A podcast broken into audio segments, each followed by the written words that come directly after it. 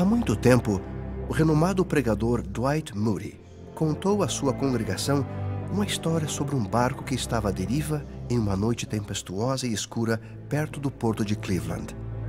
Os marinheiros a bordo podiam ver a luz do farol, mas precisavam encontrar seu caminho na estreita passagem entre as rochas traiçoeiras que cercavam o porto. Normalmente, uma luz na costa, alinhada com um farol, mostrava a passagem segura, mas naquela noite, as luzes inferiores não estavam lá.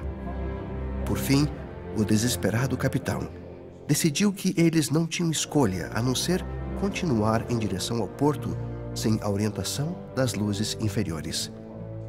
Como um forte e um coração valente, mas praticamente em total escuridão, o velho piloto girou o timão.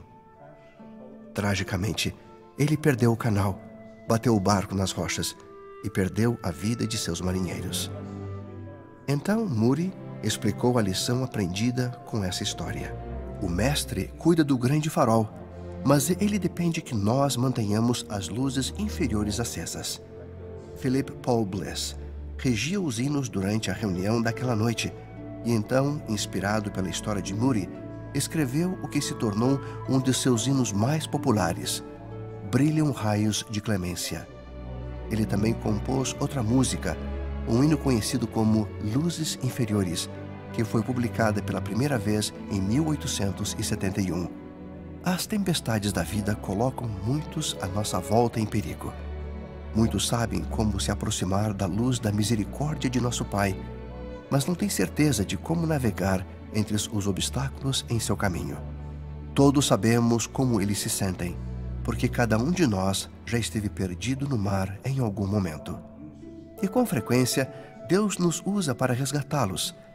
Se pudermos manter acesa a luz da fé em nosso coração, se alinharmos nossa luz com a luz superior, poderemos guiar os marinheiros exaustos em segurança para casa. Podemos ser as luzes inferiores projetadas através do escuro mar. Ao errante marinheiro, poderemos resgatar.